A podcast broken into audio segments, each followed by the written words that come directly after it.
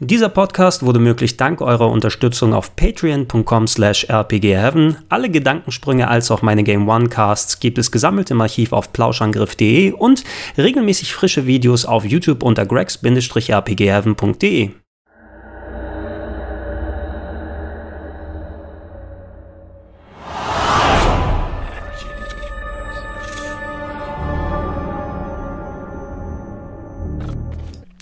Schock.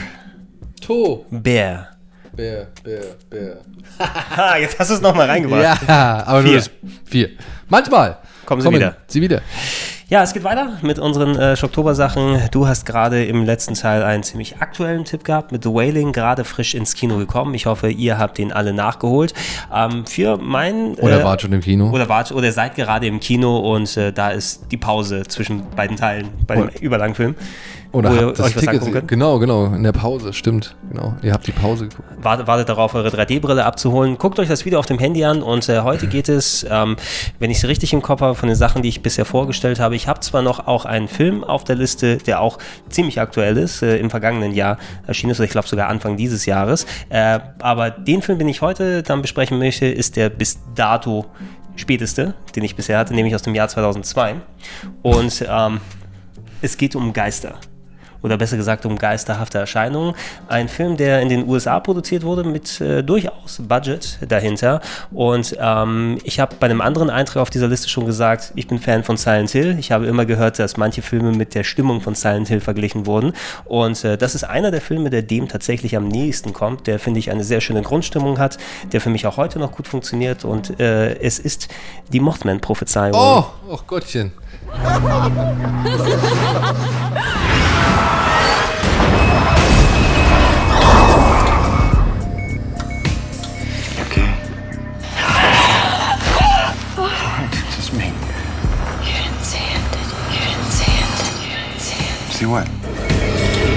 Der Mothman, der Mottenmann, ist eine, ein Wesen aus der Legende. Ähm, und es gibt auch komplette Einträge bei Wikipedia, anderswo im Internet dazu. Der soll Leuten erschienen sein und äh, Prophezeiungen abgegeben haben. Ne? Dass äh, dieser, diese Gestalt, die in Art einer menschengroßen Motte da gewesen ist, denen gesagt hat, hey, äh, um die Uhrzeit wird das passieren und achte bitte darauf und so weiter und so fort. Dementsprechend wird dieser Film auch In drei Tagen wirst du sterben. Ungefähr, ja, und äh, basierend auf diesem Mythos äh, und auf den auf der Vorgeschichte eines äh, einer bestimmten Örtlichkeit, weil es da bestimmte Ereignisse gewesen gegeben hat in den USA. Ich glaube, dieser Film wird auch äh, quasi damit verkauft, äh, basierend nicht basierend auf einer wahren Geschichte, aber basierend auf wahren Begebenheiten Basierend auf einer Legende. Ja, ja. auf einer Legende.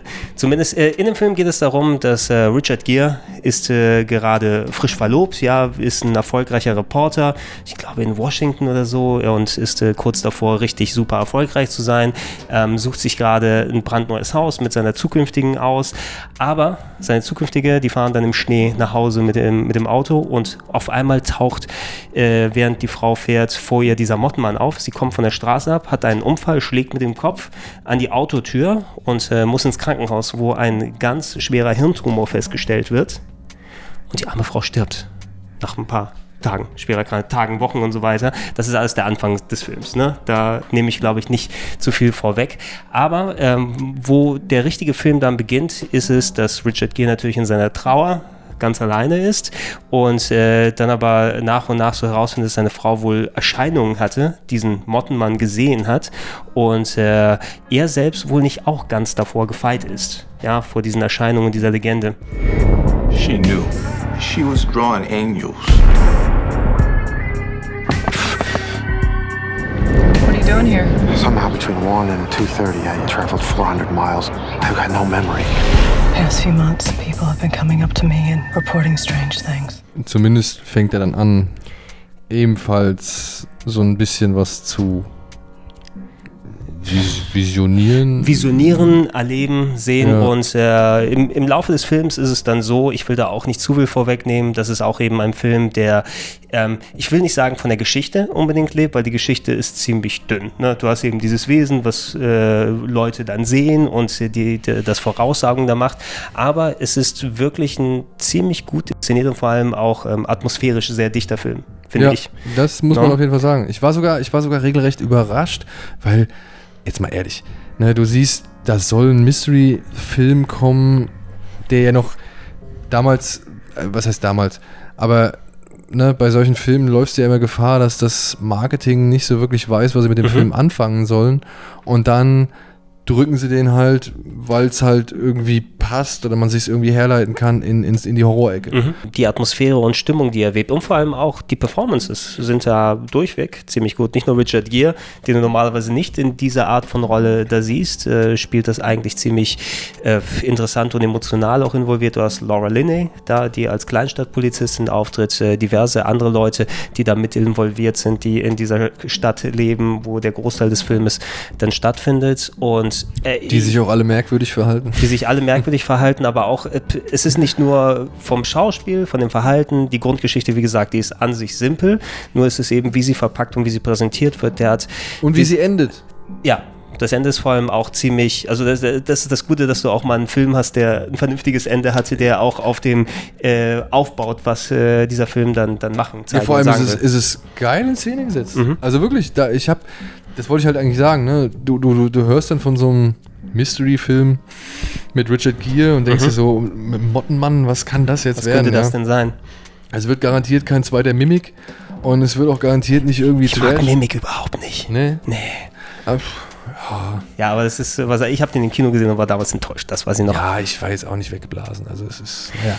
Naja. Aber egal, äh, weißt du, es wird kein zweiter Mimik und es wird aber auch jetzt nicht wirklich hart oder so, aber und dann habe ich mich so ein bisschen immer gescheut vor dem Film, ja, aber dann ist ja, ne, dafür sind ja auch solche Sachen wie hier zum Beispiel gut. Ich weiß nicht warum, ich bin dann irgendwann mal, bin, hab ich, lief der glaube ich im Fernsehen und ich bin echt kleben geblieben, ja, eben weil er halt so eine richtig schöne Stimmung erzeugt und weil er halt auf dieses tolle Finale hinsteuert, Mhm. so, das halt wirklich gut umgesetzt war, wo ich dachte, ach guck mal, für so einen kleinen Film ist das aber echt schnieke in Szene gesetzt.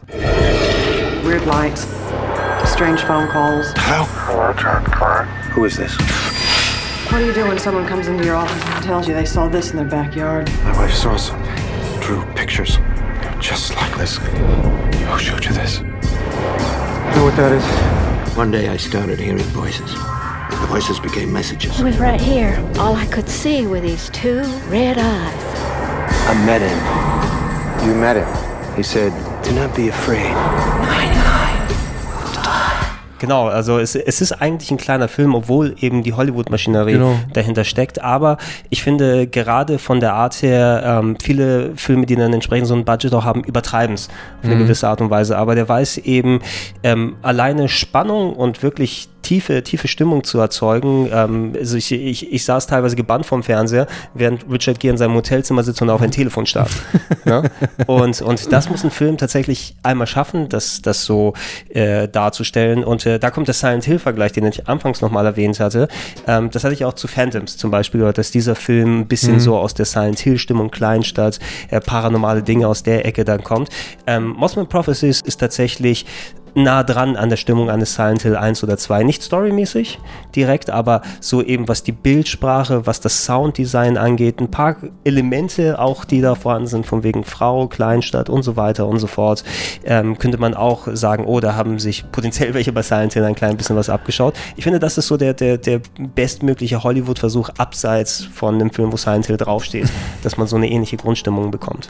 Ja, wobei ich sagen würde, dass äh, Mothman, Mothman Prophecies, dass der mehr von der Melancholie eines Silent Hill aufsaugt und aufnimmt Absolut. und, Ja, ja, ja. und nicht so viel Grusel, sage ich Es, ist- mal. es ist nicht der Horror, nicht der Body Horror oder sowas Ja. gemeint, den Silent Hill natürlich auch zu einem großen Teil mitträgt. Aber Melancholie ist äh, ein sehr gutes Wort, weil äh, der, der Film ist geschwängert Ja. davon. Ne? Also der ist einigermaßen lang, zwei Stunden, etwas über zwei Stunden lang. Ähm, aber er schafft es auch über diese Länge zumindest diese Stimmung aufrechtzuerhalten. Und äh, echt, guckt ihn euch vielleicht nicht nachts an, während die Lichter und so weiter aus sind, weil ich muss tatsächlich so das, das Licht ein bisschen anlassen, als ich dann gepennt habe. This isn't just a message, it's a prediction. Something terrible's